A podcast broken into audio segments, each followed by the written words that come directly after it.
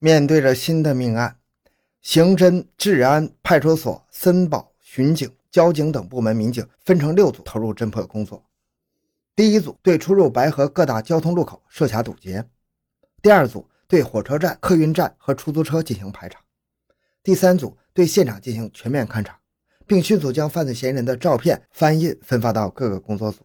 第四组登上火车展开追捕，第五组赶往于富贵的老家白山市进行调查追捕，第六组到医院负责保护李晓的安全，尽快调查取证，并围绕于富贵的社会关系开展调查。当第二组民警在排查出租车时，得知有一个体貌特征与于富贵极为相似的乘客不久前在火车站附近下车。民警们立即对火车站附近展开全面清查，但是没有发现该人的踪迹。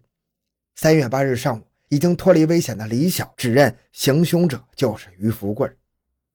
与此同时，民警从白山市公安机关了解到，于富贵曾因为诈骗被判处有期徒刑十五年，妻子与其离婚。刑满释放后，辗转到白河，几年来一直在白河打工。综合各方面的情况分析，于富贵极可能还没离开白河呢。专案组决定加强对白河地区的堵截工作，同时在于富贵的老家架网守候。三月八日下午，侦查员在调查走访时获悉，于富贵在逃走时携带了一部手机，而且处于开机状态，这无疑给案件侦破带来一线曙光啊！上午十点，通过手机定位确认了于富贵仍在白河林区。指挥部立即调集全部民警，在白河林区及其周边区域展开大规模的搜捕行动，同时调查于富贵的亲朋好友，找出可能的落脚点。下午一点多，民警在于富贵曾经打工的某林场找到他一个朋友，经过长达两个多小时的耐心细致的思想工作，终于打消了该人的顾虑，同意与于富贵电话联系。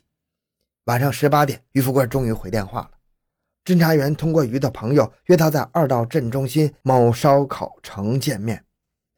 夜幕降临，一张天网悄无声息地将中心街锁住了。刑警大队副大队长周旭春带领四名民警扮作客人进入烧烤城。当晚十九点半，于富贵出现在二道街中心镇，他的一举一动立即进入了民警的视线和掌握之中。当确认平安无事之后，于富贵迈步进入了烧烤城，不料。刚刚入座就被飞身跃起的周旭春扑倒在地，还没等他回过神来，双手就被铐住了。民警当场从于富贵身上搜出带血的尖刀一把，脚扎子一副。突审工作虽然反复曲折，但是在大量的证据面前，于富贵败下阵来，交代了他作案的经过。两千零七年十月，于富贵与离婚的刘玉树相识并同居了，两人感情一度很好。但是在两千零八年一月，刘玉树的女儿患病住院之后。刘与其前夫共同在医院护理，于富贵便怀疑刘玉树要抛弃自己，与前夫和好，而自己几年打工攒的几万块钱，在与刘同居的时候已经所剩无几了。为此，于富贵与刘几次发生争吵。三月七日晚上九点，于富贵在刘玉树和女儿入睡之后，又独自喝起了闷酒，把近期来的不如意全都归罪于刘的女儿李晓。夜半时分，于富贵拿出一把尖刀，对着李晓的脖子抹了一刀。李晓痛的叫了起来，被惊醒的刘玉树和于富贵马上争吵起来，两人厮打至厨房。因为刘玉树不断的挣扎并上前夺刀，于富贵恼羞成怒，对准刘的胸部连刺数刀，将其杀死后潜逃。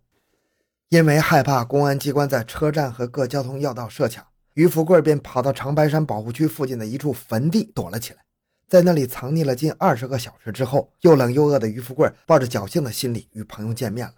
本想着饱餐一顿之后再想办法潜逃，没想到这么快就落入了法网。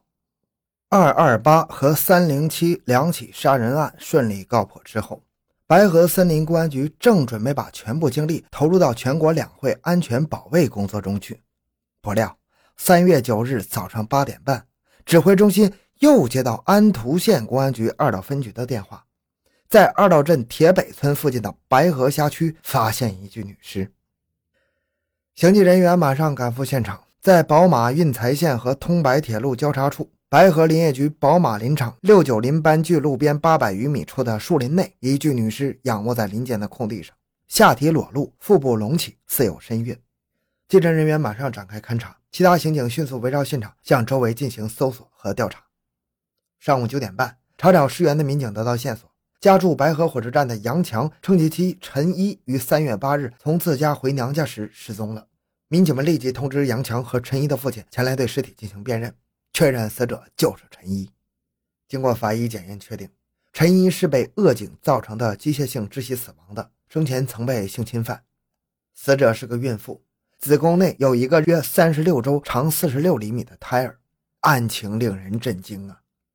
白河连发三起命案，虽然前后两起已经顺利告破了，全局民警都已经连续工作十一天了，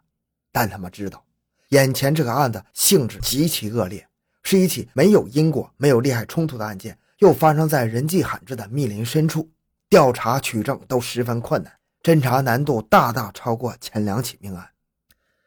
吉林省森林公安副局长李红光。延边森林公安局副局长李永一等领导闻讯后，迅速赶到白河指挥案件侦破工作，攻坚克难，志在必破，带着必破此案的坚强决心，专案组成立了，全局八十余名警力参与破案工作。一部分警力围绕案发现场周围的二道镇铁北村火车站粮库家属区展开地毯式排查，一部分警力沿火车站至铁北村公路进行调查，寻访可能的目击者，收集线索。还有一部分警力围绕死者陈一及其丈夫杨强的接触人员进行调查，在参战民警的努力下，一条条线索被摸清了。三月九日晚，专案组连夜召开了案情分析会，汇总一天来摸排到的案件线索。经查，陈怡现年二十一岁，是二道镇某村人，与杨强结婚刚三个多月，婚前与其他男性关系较为复杂，曾经处过好几个对象。三月八日晚。陈一在离家前随身携带一部 TEL 三百型的手机，并带有一副金耳环。案发后，这两样东西都不知去向了。案情扑朔迷离，是情杀、奸杀还是抢劫杀人呢？为了尽快确定侦查方向，专案组确定了下一步工作重点：一是全面排查杨强和陈一的交往关系及其是否有作案时间，采集杨强以及所有与陈一有关的男性血样。并与从陈一身上提取的遗留物进行鉴定比对。二是对辖区内手机店和金银首饰店进行全面布控。三是对辖区及周边各旅店、网吧、游戏厅等场所进行全面排查，重点调查外来人员。三月九日晚上到十日上午，专案组民警对杨强和与有陈一有关系的男性进行了一一排查，又一个一个的排除了嫌疑。三月十日上午十点，民警在某手机店走访时得到一条线索。当天早上八点，曾经有人前来卖过一部 TEL 三百型的手机，因为服务员嫌太旧，未能成交。这个人身高一米七五，上身穿后背带黑白相隔间的上衣。指挥部立即调集警力，对辖区内的手机店和金银首饰店重新布控，并请求临近的长白山公安局、安图县公安局、露水和森林公安局协助对各自辖区手机店和金银首饰店进行布控。三月十一日早晨。厂区传来消息，有人将涉案手机卖到了厂区某手机店。服务员根据民警的部署，以两百元价格收下了，同时登记了该人的身份证。这个人叫孙发。根据服务员描述的体貌特征，刑警大队副大队长林海东想起，三月十日在火车站大众旅店清查时，审查的身份证里就有一个名叫孙发的。民警立即奔向大众旅店，车行驶在公路上。林海东突然看见前方路边走着一个很像手机店里服务员描述过的人。凭着多年来的刑警工作经验，他认定该人就是孙发。车驶近后出其不意，民警果断将该人抓获。而不出警察所料，这个人就是孙发。归案后，孙发如实供述了自己的犯罪经过。三月八日上午，因为工地没有开工，孙发在火车站附近闲逛，偶然间遇到了回娘家的陈一。鬼使神差的跟在其后面，当尾随至人烟稀少的时候，灭绝人性的孙发上前将怀孕九个月的陈一胁迫至树林中强奸了。施暴之后，他害怕被害人报警，索性将其掐死灭口，并将陈随身携带的手机、金耳环等财物洗劫一空。在该案的侦破过程中，死者陈一的丈夫杨强在接受调查时神色慌张，虽然排除了他杀妻的嫌疑。但是种种反常迹象却引起了民警的警觉。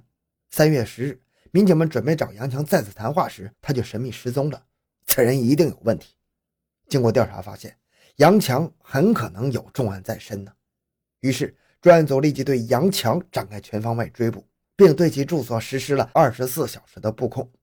三月十一日下午，当犯罪嫌疑人杨强出现在白河火车站出租房时，被早已经埋伏在此处的侦查员抓获了。经审理查明，这个人真名叫石野。两千零一年七月三十一日，石野与一个叫严东的男子合谋将本村的一个姓刘的男子杀害后潜逃了。几年来，他隐姓埋名，以杨强的身份重新生活，娶妻成亲。没想到，在七年后，在白河被刑警抓获了。在短短的十三天里，白河森林公安民警连战连捷，在最短的时间内连破六起命案，维护了林区的一方平安，以实际行动向党和人民交上了一份合格的答卷。